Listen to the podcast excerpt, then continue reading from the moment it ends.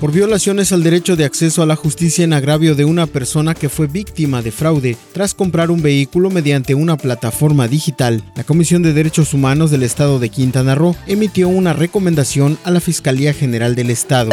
La Secretaría de Educación de Quintana Roo modificó las fechas para el proceso de asignación de espacios en nivel medio superior 2021, derivado del cambio de color en el semáforo epidemiológico en la entidad toda la información completa a través del portal www.lucesdelsiglo.com.